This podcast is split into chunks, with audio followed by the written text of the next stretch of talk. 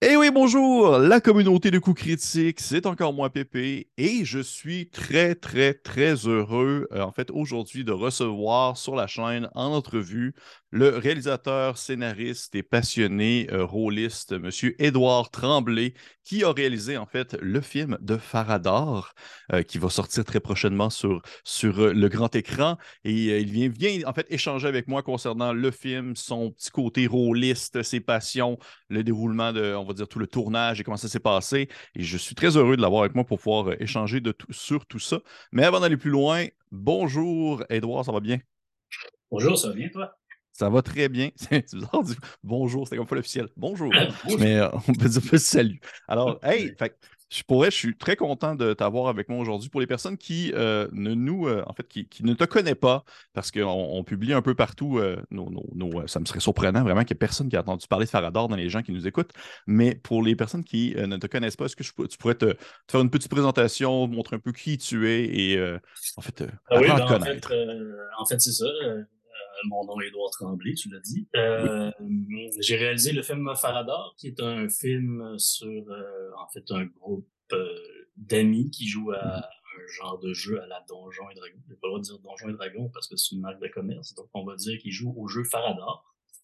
Euh, et justement, leur quotidien est un peu chamboulé lorsqu'arrive la sœur d'un des membres du groupe. Et puis là, arrivent des aventures et dans la vraie vie et dans l'univers fantastique de Faradar. Puis ça a des répercussions. Puis là, ben, il y a plein de péripéties et voilà. Euh, J'en dirai pas plus parce que je veux pas vendre de punch non plus. Mais bon, bref, c'est ça. Le film, c'est c'est des allers-retours dans un univers fantastique et dans la vraie vie. Euh, et euh, à la fin, il y a une résolution toute seule. Voilà. Boum. Parfait. Ben, écoute, je trouve que ça fait une, une très belle, une très belle, euh, très belle présentation. Mais effectivement, euh, pour les gens qui, connaissent un peu, euh, ou du moins qui connaissent, entendu parler du, court, du long métrage, mais qui ne connaissent pas, on va dire, l'origine. puis dis- dis-moi si jamais je dis des informations qui sont fausses, mais à la base, Faradar, c'est justement un clip qui était sorti sur YouTube dans le contexte, il me semble, dis-moi si je me trompe, dans le contexte justement de, ton, un, de tes premiers projets qui était Philacter Cola, si je ne me trompe pas. En fait, oui, tu te trompes un peu. En fait, Ah oui, je me trompe. Ah ouais, Oui, bon. parce que en fait, Philacter Cola, c'était euh, ben, une gang de chums, moi et mes, Ouais. euh, mes chums puis moi. Euh, dans le temps de Télé-Québec, on avait une émission qui s'appelait Philacter Cola. On était Ouais. huit là-dedans. On était issus du milieu de la bande dessinée. Euh, fait qu'on faisait des sketchs humoristiques. Et puis en 2002, en fait, euh, Télé-Québec n'a pas renouvelé nos, notre, nos contrats, donc on a, on a arrêté après deux saisons. Euh, ce qui fait qu'après ça, on s'est tous retrouvés à euh, ben, soit travailler en milieu de la pub, soit en graphisme, soit dans des shops de jeux vidéo, etc. Mhm. Euh, moi, j'ai été euh, embauché pour de la pub. Puis dans le temps de Philacter Cola, j'étais plus scénariste, dans le fond. Euh, ce qui fait que euh, j'ai intégré le mouvement Kino, qui est un mouvement qui fait des courts-métrages pour apprendre à réaliser et à faire du montage vidéo. Et c'est là que j'ai décidé de faire une série qui s'appelle Tom et ses chums. Oui. Farador est le septième épisode et le plus connu par la même occasion. OK. Euh, en fait, c'est pas moi qui l'ai mis sur le web. euh, la première fois, je connaissais pas tellement ça. Euh, YouTube n'existait pas, donc le film avait été mis sur Google Vidéo, quelque chose comme ça à l'époque. Puis à un moment donné, quelqu'un qui m'a appelé il m'a dit Écoute, ton film, il y a un million de vues. Ah, OK. Euh, fait que là, mon film a commencé à faire le tour un peu des festivals, euh, a gagné le prix du public euh, à Juste pour rire, puis c'est là qu'a commencé le projet du long métrage. Dans le fond, a des producteurs sont, j'ai rencontré des producteurs et on a commencé à travailler sur le film. Ça a pris, ça a pris 15 ans. métrage. Ben oui, mais c'est ça parce que c'est ce que j'allais te demander parce que le court-métrage est quand même sorti en 2006, il me semble. Euh, de- ben, je l'ai fait en 2005, mais oui, il a commencé sa run de popularité maintenant plus en 2006. Ouais. OK. Et ça- euh, était extrêmement long de, de faire le long métrage parce que c'est pas un film qui était, mettons, très facile à financer.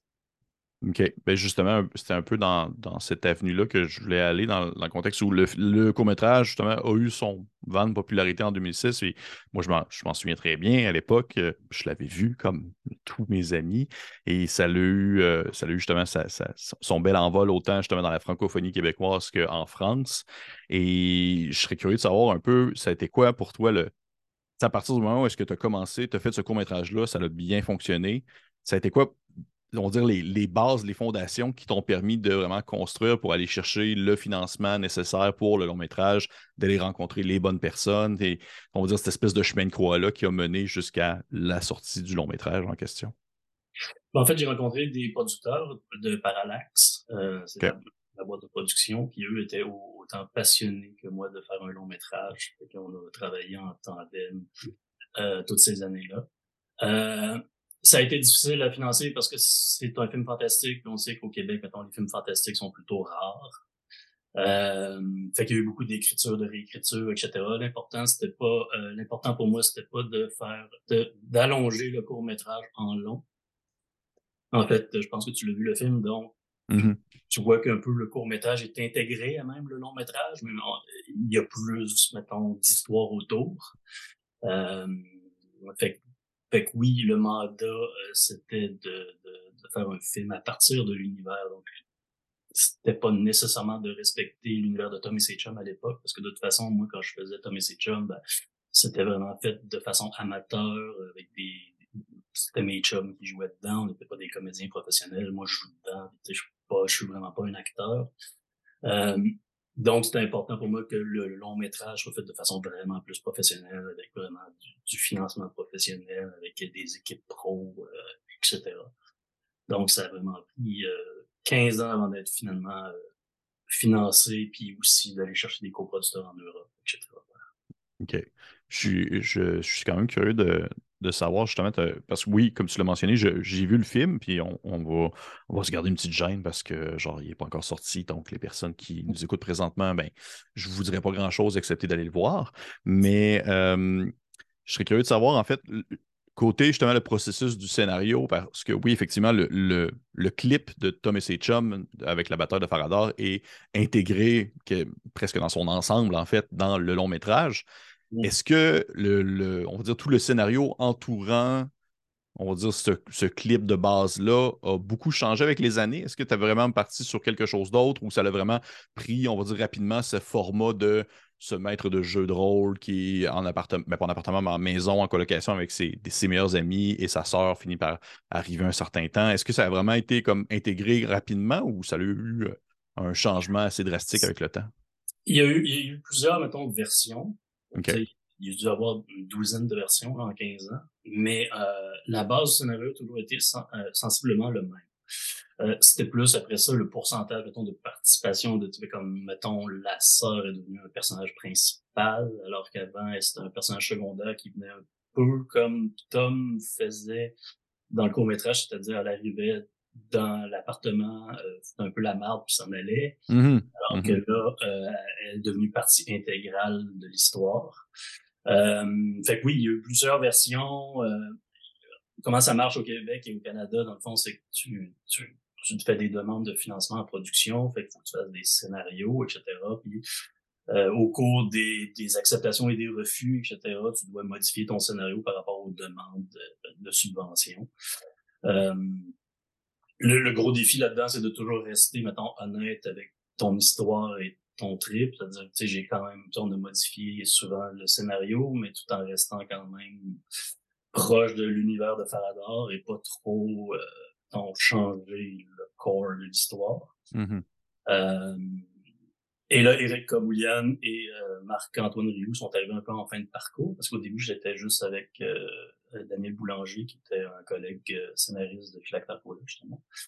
Euh, fait que dans les dernières versions, Eric Kaboulian et Marc-Antoine Rioux sont venus faire des modifications, puis des petits changements, etc., pour raffermir le scénario puis tout, puis là, ben, euh, ça a passé aux, institutions financières, puis on a réussi à débloquer le, la, la, production pour euh, partir en production.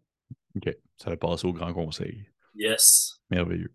Et euh, je serais curieux de savoir, précédemment à, à Faradar, tu as co-réalisé en fait le long métrage de Feuilles mortes qui était sorti en 2016 et que j'ai d'ailleurs beaucoup aimé. Euh, je voulais, je voulais mentionner, j'avais beaucoup apprécié ça. Et euh, je serais curieux de savoir, puisque Faradar étant en, quelque sorte le second long métrage dans lequel tu t'impliques euh, énormément, est-ce que Feuille morte a, été utile pour toi un peu, on va dire, de, comprendre les, moutures et comprendre l'espèce de, cheminement que se déroule le, tournage, on va dire, d'une grande production par rapport justement à Farador? Est-ce que ça a eu comme eu un certain, une certaine aide, ça t'a aidé à pouvoir continuer le projet de Farador concrètement durant le tournage? Euh, ben, effectivement, euh, c'est sûr que, mettons, euh, quand je suis arrivé pour faire Farador seul, le fait d'avoir déjà participé à un long métrage qui est Feuille morte mm-hmm. a fait en sorte que j'ai eu comme, mettons, la crédibilité de pouvoir faire un long métrage. Euh, quand j'ai commencé, justement, c'est ça, euh, Feuille morte est arrivé euh, pendant que je faisais aussi des demandes pour Farador. Puis, naturellement, dans ton CV, si tu rajoutes que tu as déjà fait un long, ben, hmm, c'est sûr que, mettons, les financeurs vont te prendre un peu plus au sérieux. OK, tu veux faire un film avec de la magie, des boules de feu, des trucs comme ça, euh, mais tu n'as jamais fait de film, ça marchera pas bien même. Mais là, oh, OK, on t'a déjà fait un film semi de science-fiction, c'est un film d'anticipation quand même. Mm-hmm. Mm-hmm. Oui, dans un futur très rapproché, puis oui, c'est pas, pas un gros film de science-fiction avec des, des guns laser puis euh, des vaisseaux, mais c'est quand même un film de science-fiction dans le sens que ça se passe dans un Québec dans cinq ans, où est-ce que dans la crise économique, etc. Euh, c'est un film à très, très, très petit budget, Feuille morte. Fait que euh, de réussir à faire Feuille morte avec ce budget-là aussi, probablement convaincu des financeurs que pour, Feuille, pour Farador, même si j'avais un petit budget, j'allais réussir à compléter le, le projet, mettons. Mm-hmm. Parce que on, s'entend que Feuille morte, ça a été fait, euh, ça paraît beaucoup, mais au Québec, c'est des pinottes, mais ça a été fait avec genre 250 000 pièces, euh, ce qui est rien. Euh, en fait, il n'y a pas un, a pas un long métrage qui passe au cinéma. D'ailleurs, Feuillement n'a jamais passé au cinéma non plus, mais il n'y a pas un film qui passe au cinéma qui a eu ce genre de, qui a ce genre de budget-là. c'est toujours plus, c'est toujours un peu plus élevé. Fait que voilà. Fait que, oui, pour répondre à ta question originale, ah, originale euh, euh, Feuille morte a beaucoup aidé dans le processus. Parce que ça m'a donné la crédibilité de pouvoir euh, compléter mon mes demandes dessus et, mm-hmm. et d'avoir le financement pour faire. Ben, en même temps, je, je, je, de mon point de vue, je trouve ça, je trouve ça en même temps rusé parce que Feuille morte, comme tu le mentionnes, oui, c'est de l'anticipation. Ça se déroule dans un Québec très prochain. Puis je pourrais, comme pour les gens qui ne le connaissent pas, je pourrais faire un comparatif, par exemple, à euh, euh, l'adaptation en film de La Route avec, euh, avec Hugo Mortensen, où est-ce que c'est du post-apocalyptique très réaliste.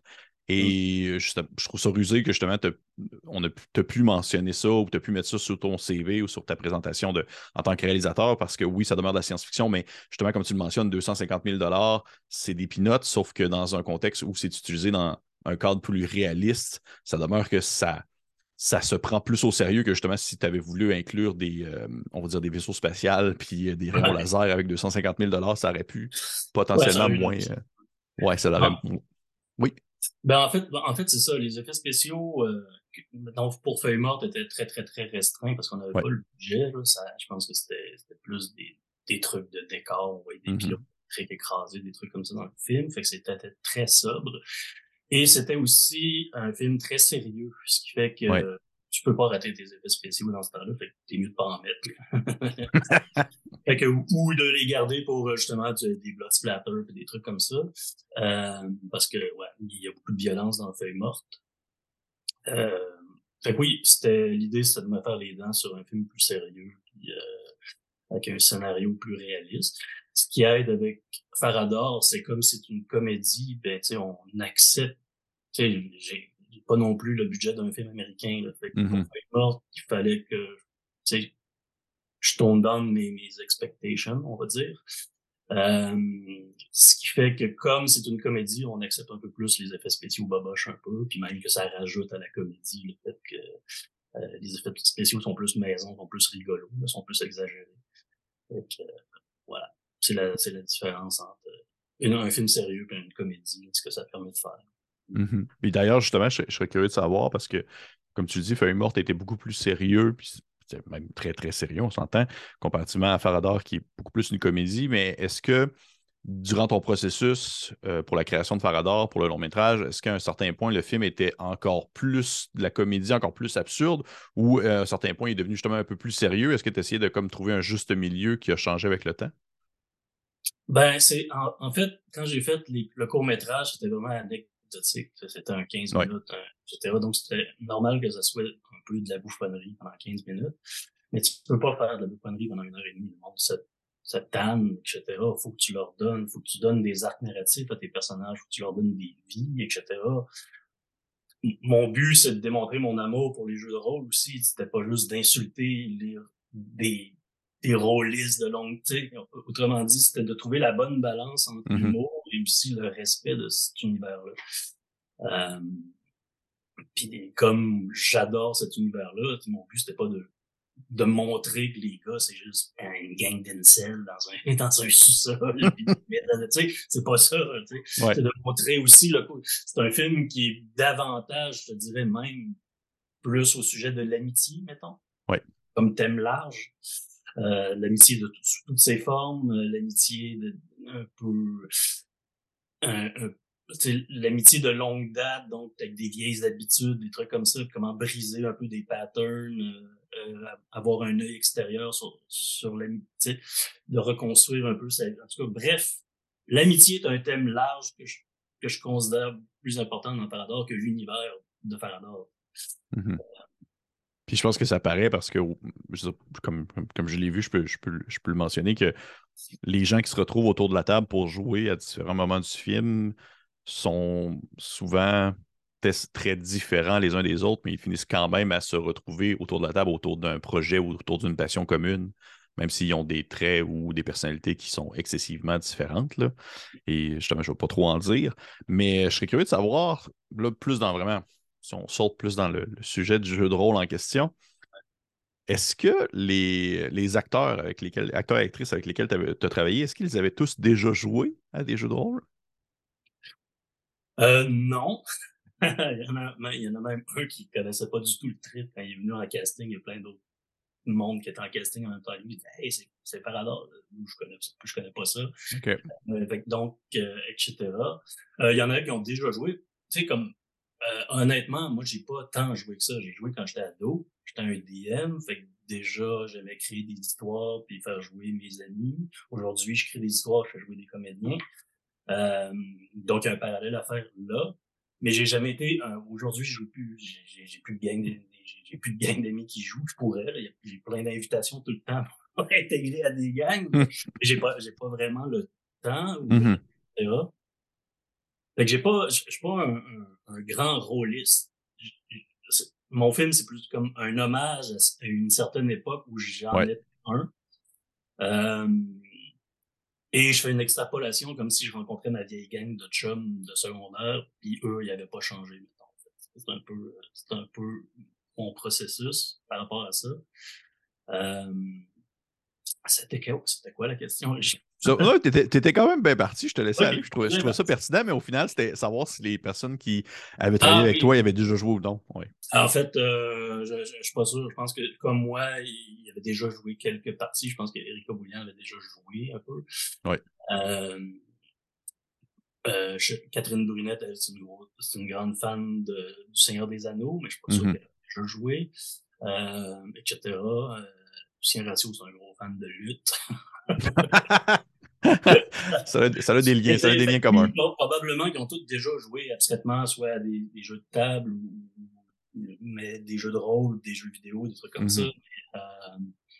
Mais, euh, euh, je pense pas que dans la gang, il y en a que, qui font encore ça la fin de semaine. Oh oui, je comprends. Je comprends. en même temps, c'est ça, c'est aussi le temps, là, ça demande du temps et euh, un investissement assez, euh, assez important.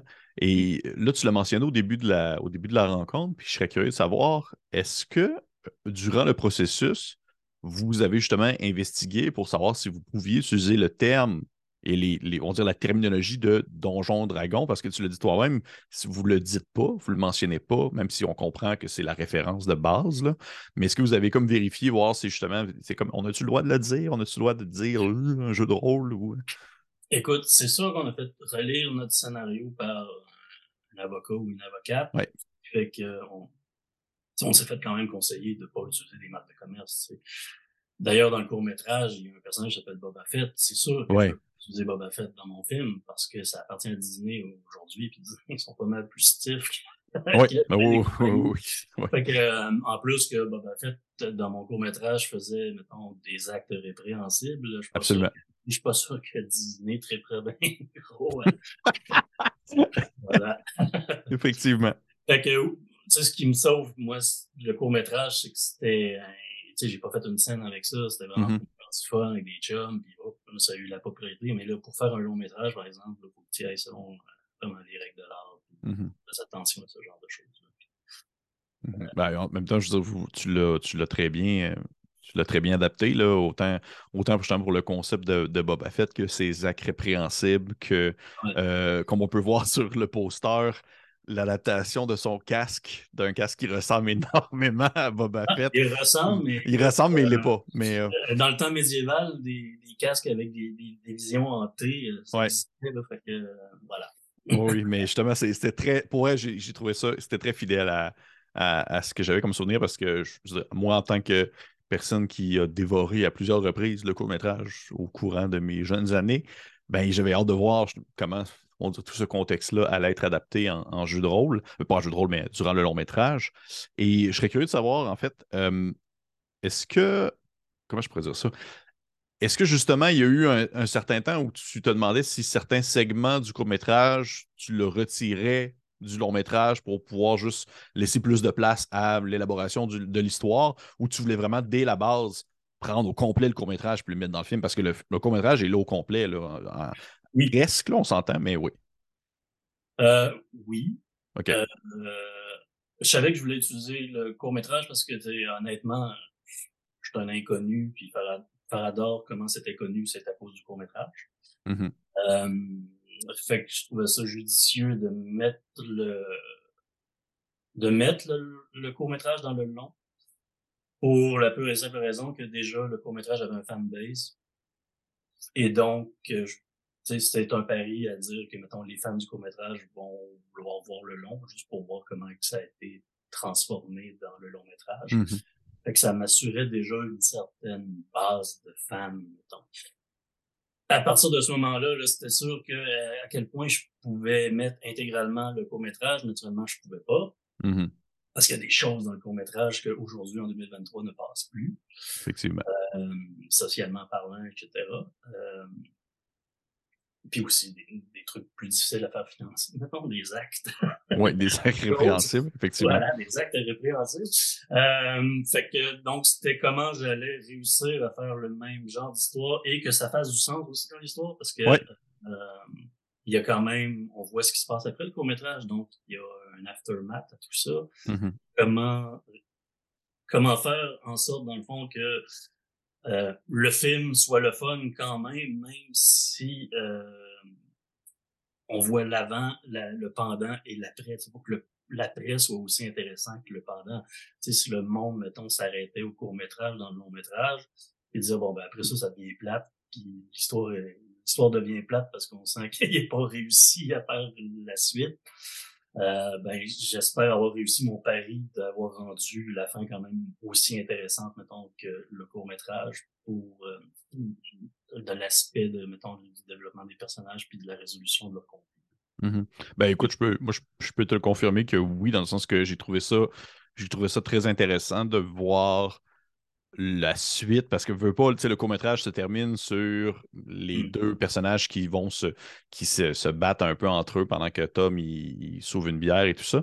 Et c'est, on va dire, on, ça se termine là, mais le long-métrage, justement, tu as eu, c'est assez bien pensé pour on va dire, comprendre les répercussions sur le long terme de cet acte-là ouais. qui, au final, lorsqu'on a des agissements de, de on va dire, lorsqu'on a des agissements de, de, marde, autant en jeu, que ça peut avoir des répercussions aussi hors jeu sur les relations entre les, entre les, perso entre les personnages du film. Euh, je vais trouver ça vraiment intéressant. Et je, je, serais curieux de savoir, parce que justement, le, le, le film est cofinancé ou du moins coproduit, euh, je ne me trompe pas, par euh, une, une coproduction Canada-Belgique. Ouais, dans le sens que tu as été, et France, as ouais. été, euh, vous avez été tourné en Europe certaines scènes, je pense surtout des scènes en lien avec les, exemple, les châteaux et tout ce qui se déroule dans des contextes euh, dans la partie de Faradar. Ouais. Et je serais curieux, est-ce que tu as été un peu surpris de voir l'ampleur qu'avait Faradar quand même pour le public euh, francophone en Europe? Parce que je te, je te, je, je te dis, moi, en tant que, en tant que, on dire que, membre de nombreux groupes Facebook euh, français sur le jeu de rôle en général, eh bien, souvent, souvent, souvent, souvent, je vois des Français qui vont partager la bande-annonce du film de Faradar en faisant mention qu'ils se souviennent très bien du court-métrage puis qu'ils ont vraiment hâte de le ah voir.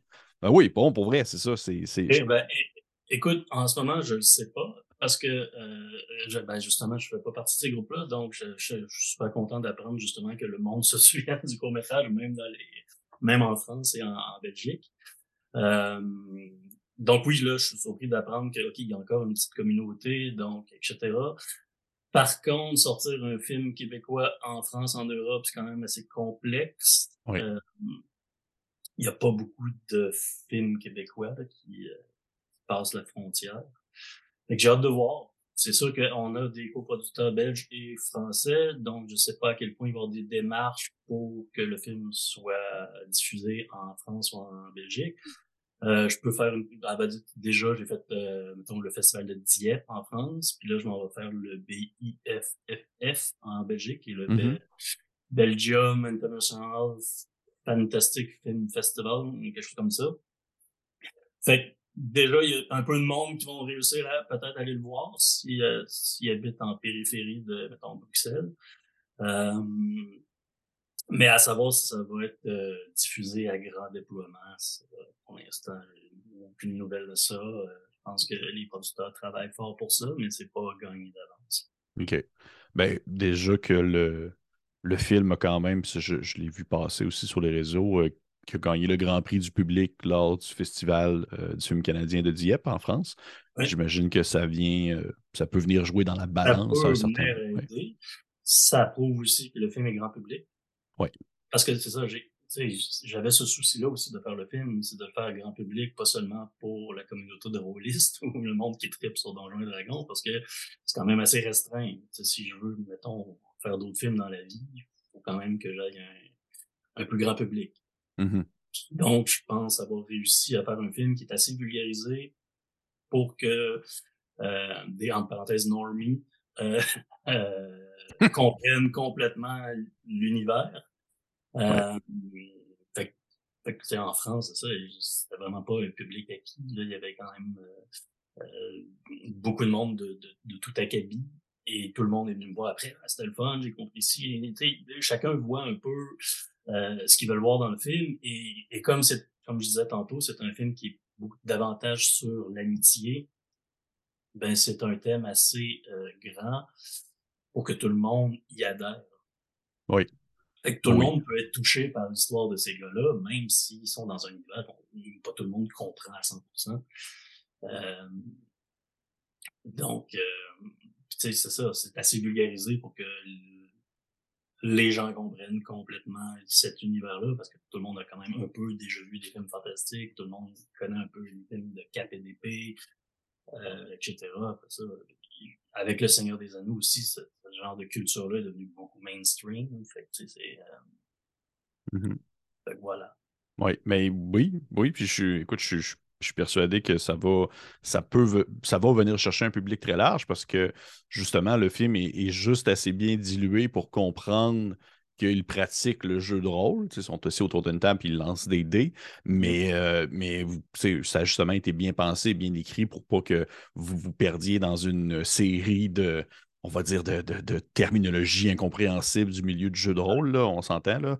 Mais tout de même, ce que j'ai, ce que j'ai trouvé très, très intéressant, c'est qu'il y avait quand même certains clins d'œil généralisés à le monde du jeu de rôle sur certains clichés qu'on peut avoir en jeu, comme par exemple, euh, le, soit la faiblesse de certaines classes de personnages que je ne mentionnerai pas ou des choses comme ça. Ça a été mm. mentionné. Puis, c'est le genre de petit détail qui m'a quand même fait faire un petit euh, Ah, OK, c'est vrai. Oui, il y, a, quand même, euh, les références sont quand même bien comprises. Puis pour ça, c'est quand même très cool.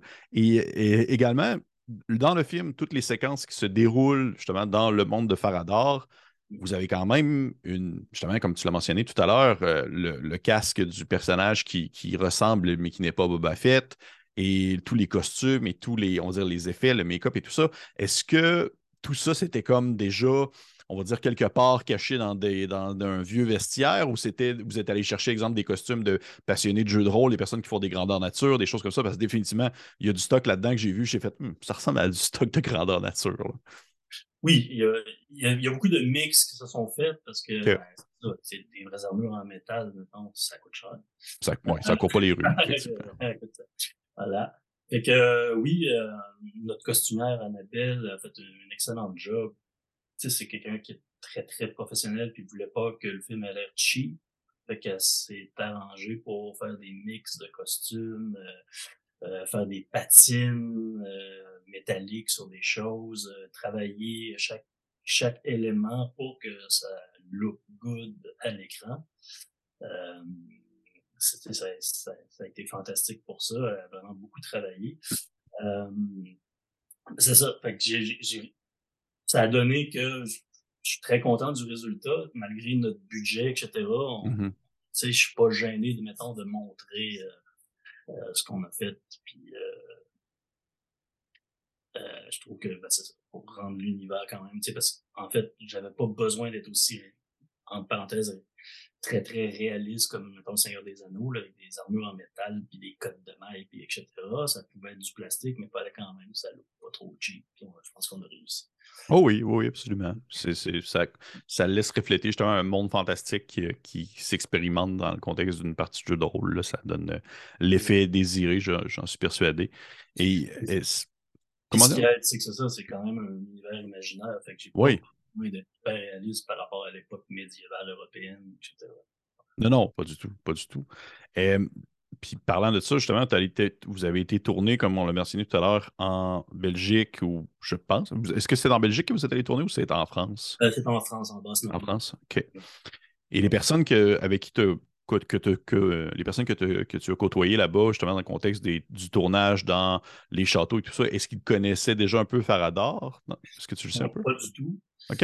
Euh, ben, la plupart, euh, euh, la plupart n'étaient pas issus tellement du milieu des, des rôlistes. toutes les, mettons, les figurants, c'était des gens du village. OK.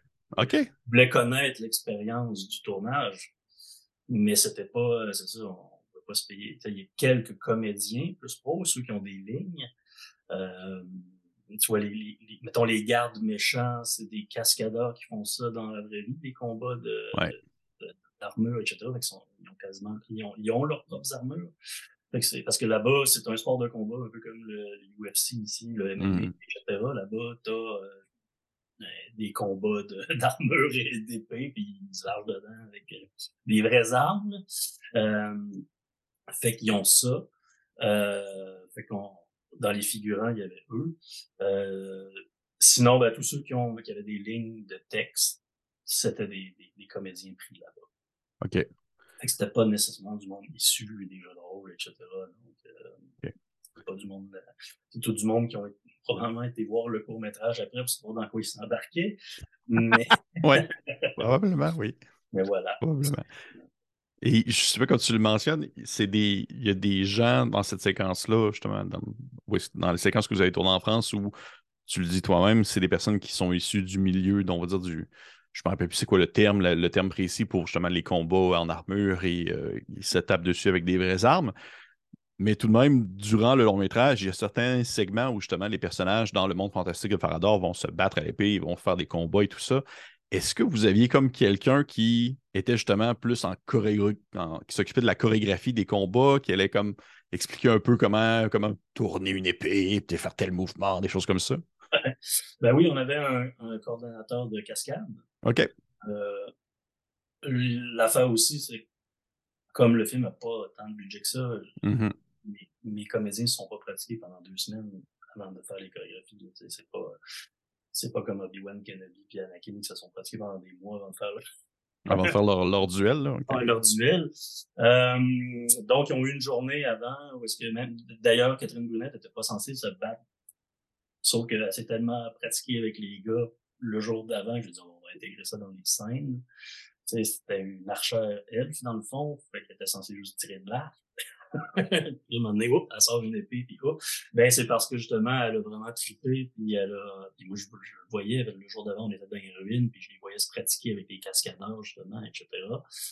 Euh, puis j'ai dit, ben, c'est super beau tout ça, euh, on crée une chorégraphie, puis on la refait. Fait que naturellement, tu sais, la chorégraphie, on s'entend que c'est pas euh, hyper développé, mais c'est juste assez adéquat pour raconter l'histoire que, je voulais Mm-hmm. Bon, ben, tu sais, au, final, puis tu le mentionnes à quelques reprises là, dans, les dernières, euh, dans, mm. dans, la rencontre qu'on a actuellement, tu mentionnes que le film a justement une certaine limitation, du moins, a un budget précis qui fait en sorte que tu ne peux pas non plus te payer des grosses armures et non plus des, grands, des grandes chorégraphies de feu. Mais je trouve tout de même que tout ça va en concordance avec le le contexte où c'est l'imaginaire d'une partie de jeu de rôle sur table. Ça va vraiment ensemble. Je pense qu'à un certain point, j'aurais trouvé ça, je pense que j'aurais plus décroché si la partie de jeu de rôle sur table aurait été aussi euh, aussi poli, aussi polish que genre justement le Seigneur des Anneaux. Là. Je pense pas que j'aurais trouvé ça aussi, euh, agréable à, regarder. Puis, parlant du Seigneur des Anneaux, tu as mentionné tout à l'heure que Catherine Brunet était une grande fan du Seigneur des Anneaux. Tu as dit que son personnage était une elfe archère. Est-ce qu'à la base, c'était une elfe ou c'est elle qui a demandé pour que son personnage soit une elfe? Euh, à la base, c'était une elfe. OK.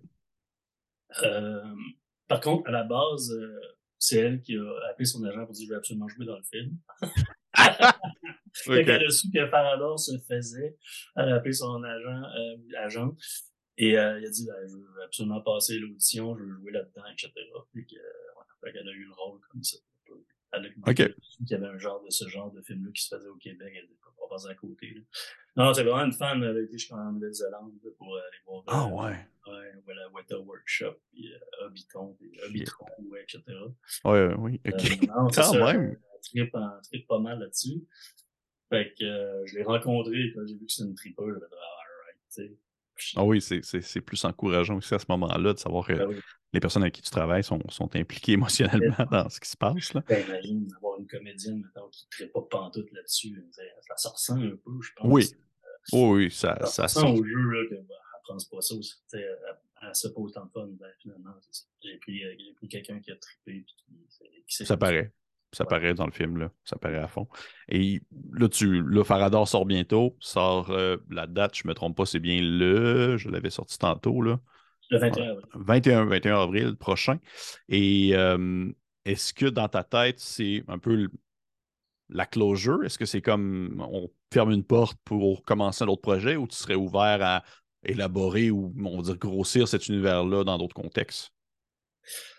Ça va dépendre naturellement de la popularité du truc, ça va dépendre aussi des financeurs, ça va dépendre d'autres choses, mais c'est sûr que une suite est très, très, très, serait très probable dans ma tête, mettons. Après ça, c'est pas moi qui décide. Si c'était moi qui décidais, je ferais une suite demain matin. Euh, en fait, je ferais, je pourrais faire un paquet de spin-off aussi. Moi, j'aimerais ça faire, euh, j'aurais pu aussi faire un, un, genre de sitcom avec euh, Tigre électronique. J'aime bien cet univers-là, du magasin mm-hmm. électronique dans le film. Il y, a, plein, il y a plein d'avenues possibles, mais oui, euh, quelle que soit la forme que ça prendrait, euh, si on me permet de faire la suite, euh, je vais sauter dedans à pieds joints. Mm-hmm. Parce que en l'écoutant, je trouvais que ça pouvait très bien justement se, se transposer dans le contexte d'un sitcom ou dans le contexte d'une série, d'aller mm. explorer d'autres choses, autant dans le, on va dire, le monde fantastique que dans le vrai monde, parce que oui, tout ce qui se déroulait, je trouvais que toutes les scènes qui se déroulaient dans le magasin d'électronique avec euh, le boss puis son Motorhead, son espèce de motor shop qu'il y avait, là, je trouvais ça, j'étais comme, ah, tabarnouche, c'est donc bien drôle, c'est donc bien, ça, mm. ça clashait. je trouve même qu'il y avait un peu, euh, avec le reste, le personnage était comme vraiment plus absurde que d'autres ah, en même temps. Ça... Je, fais, une série juste avec lui. Oh oui, vraiment. Vraiment, mais, euh, mais OK, mais euh, sinon, est-ce que dans ta tête, tu avais déjà aussi d'autres euh, d'autres idées de long métrage que tu pourrais mentionner qui pourraient peut-être t'intéresser dans un futur pas si lointain, euh, autre que justement Faradar? Est-ce que tu avais d'autres d'autres idées en tête que tu voulais mettre sur le papier? En fait, en ce moment, dans ma tête, il y a Faradar 2, c'est sûr. Il y a déjà des idées de développer là-dessus si on me permet de le faire. sinon, ben, j'aimerais j'ai pas d'autres projets dans le sens que j'aimerais bien travailler avec le scénario avec des scénarios faits par quelqu'un d'autre. OK. Histoire d'élargir un peu mes horizons, puis de raconter d'autres sortes d'histoires. moi, je suis un geek, je suis plus un peu à la Kevin Smith dans le temps. Mm-hmm. Je raconte beaucoup de choses qui me sont arrivées ou des trucs comme ça, mais là, j'aimerais ça découvrir d'autres réalités, des trucs comme ça, d'autres peut-être styles. C'est sûr que j'affectionne particulièrement euh, la comédie, mais comme je l'ai montré avec Feuille Morte, je suis capable de faire du, sérieux un peu plus. Fait que, euh, fait que c'est ça, en fait. Euh, j'aimerais ça travailler avec, en association avec d'autres personnes, justement, pour avoir d'autres raconter d'autres histoires parce que je sais que si je reste moi-même dans ma tête, ben, je vais rester dans mon univers. Et Farador, c'est un peu mon univers. Fait que pour moi, c'est ça serait facile de continuer là-dedans. J'aimerais savoir des défis d'aller avec euh, d'autres. Ça paraît cave comme ça, mais moi, je suis un gars qui fait des. Qui tripe sur les films de divertissement. Mm-hmm. Fait que j'aurais aucune misère à faire des films de Noël, mettons. Des affaires de même.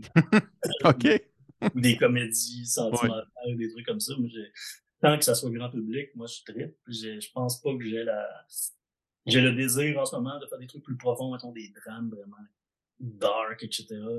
J'ai essayé avec Feuille Morte. Feuille Morte, ça a été une époque, j'avais des, j'avais des choses à raconter aussi. Je, euh, je, tripais sur justement The Road, puis euh, The Rover, puis des affaires comme ça. Fait que, euh, etc. Mais tu sais, j'ai pas de limite à faire. J'ai aucune restriction dans ma tête à faire des films ultra pop pour grand public, pour tout le monde.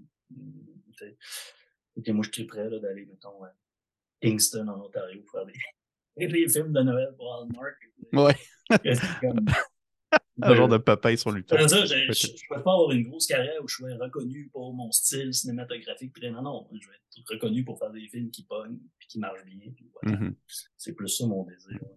Ben, je pense qu'avec Parador pour l'avoir vu, puis aussi Feuille morte pour l'avoir vu, ça démontre que tu as justement un, large panel de possibilités qui peut s'offrir à toi parce que les deux sont, selon moi, à deux extrêmes. Là. Fait qu'il y a mm. une facilité à aller jouer entre ces deux extrêmes-là sans problème. Je pense que tu l'as démontré, puis pour vrai, euh, c'est un peu. Euh, on s'approche tranquillement vers la fin de l'entrevue, mais c'est un peu là-dessus que je veux aller. C'est que si je considère que tu es resté fidèle à l'esprit qu'il y avait derrière le court-métrage de Faradar, mais que justement, tu t'es permis de l'élaborer, de le grossir pour donner quelque chose qui se maintient, qui se contient en tant que long métrage.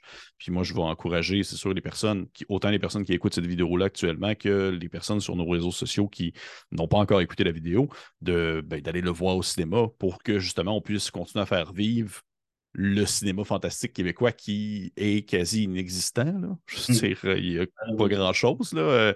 Il, y a, il y a Faradar, il y a, après ça, il y a eu, euh, je ne sais plus quel film avec, euh, avec euh, l'actrice qui faisait Fortier, dans laquelle elle s'en allait dans des rêves. Mais à part ça, j'en connais pas, j'en connais pas une pléthore de films québécois.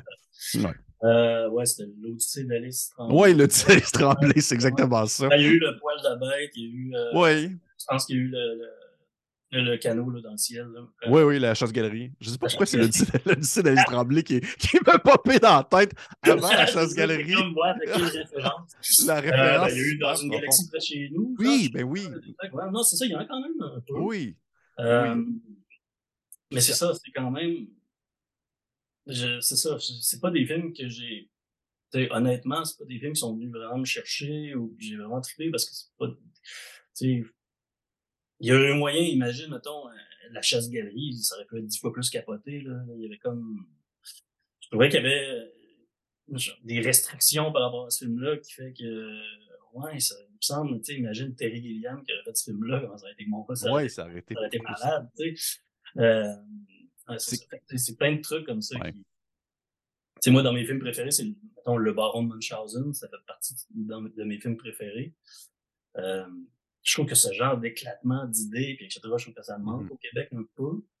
Euh, mais je dis, je suis conscient que c'est pas facile à faire non plus. ils font, ils font bien, puis c'est difficile à faire, mais tu sais, je trouve qu'on n'ose pas assez.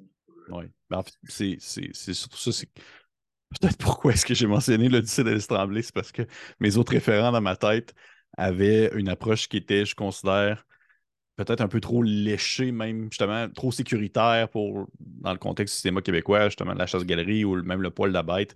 Ça demeure qu'il y avait un petit quelque chose que je trouve qui manquait de cette folie qui, je crois, peut être bien incorporé, qu'on ne voit pas assez souvent dans le cinéma québécois, mais qu'on retrouve dans euh, le ciel Alice Tremblay, mais surtout dans Faradar. Euh, je vais mentionner. J'ai pas vu Alice Tremblay, mais là, si tu ben, non, non, non, pour de vrai. C'est excellent, je vais aller le voir, c'est juste que ça ne m'attirait pas à la base. Non, non, pour... C'est un excellent film. Non, non, non, non, non c'est pas, pas du tout dans les mêmes, euh, c'est pas du tout dans les mêmes, euh, dans les mêmes comparatifs. Par contre, je trouve que la comparaison entre, entre Faradar et dans une près de chez vous, ça fait bien aussi. Par contre, je considère que je trouve que ça se compare bien dans le sens que ça demeure une forme d'humour qui va tout de même mettre des personnages humains de l'avant et qui va pouvoir utiliser à bon escient, justement, on va dire, le budget qu'ils ont pour que ça demeure, que ça reste convaincant et chaleureux en même temps. Fait que ça, pour ça, c'est sûr et certain que pour moi, c'est un, comparatif qui se fait très bien. Donc, pour vrai, j'écoute, c'est le, temps que nous avions, je trouve qu'on a fait quand même beau, euh, un beau survol du projet. Les gens qui nous écoutent à la maison, encore une fois, je vous encourage fortement à aller voir, euh, dans le fond, le film de Farador qui sort le 21 avril, avril prochain, 2023, dans de nombreux cinémas au Québec. Si j'avais un mot, un dernier mot à dire aux gens, ça serait de ben, allez-y, c'est pas juste d'encourager. On se dit souvent qu'il faut encourager les films québécois, mais c'est pas juste ça. C'est une question mm-hmm. de c'est un film qui est le fun à voir en gang au cinéma sur écran. Si tu l'écoutes sur ton téléphone cellulaire, tu, rates un peu je trouve que c'est un non-respect des artisans qui ont travaillé sur le film. On a fait un film pour grand public au cinéma, un film popcorn à voir en gang. Si tu le vois d'une autre façon, ben, c'est cool parce que tu y as eu accès, mais c'est quand même plus ça. Ça serait c'est plus fun de voir au, cinéma. Oui, ben absolument. Puis pour vrai, je, trouve que c'est un très beau mot de la fin. Euh, aussi simple que aller le voir parce que de un, oui, c'est un film popcorn qui se voit avec des amis. De deux, c'est un film d'ici. De trois, c'est un film fantastique, chose qu'on ne voit que très peu souvent. De quatre, c'est très. Autant de, je crois, que les personnes qui ont la pratique du jeu de rôle à cœur encore aujourd'hui, autant les personnes qui ne connaissent pas du tout ça vont pouvoir l'apprécier à sa juste valeur. Et pour ça, je considère que c'est une série de raisons qui sont suffisantes à aller voir le film de Faraday au cinéma, qui sort, je le rappelle une dernière fois, le 21 avril prochain. Donc, hey, Edouard, merci beaucoup euh, d'être venu discuter avec moi. J'espère que tu as apprécié euh, cette courte entrevue. Ben, Et, euh, ben, écoute, ça fait plaisir. Et pour les autres, les personnes qui sont à la maison, on se dit à la prochaine. Je vais assurément mettre les différents liens menant en fait aux, informations nécessaires concernant le film de Faradar si vous voulez savoir si dans quel cinéma il est distribué, pas loin de chez vous et autre chose, autre chose ainsi. Ça va être dans la description de la vidéo. Et pour les autres, on se dit à la prochaine.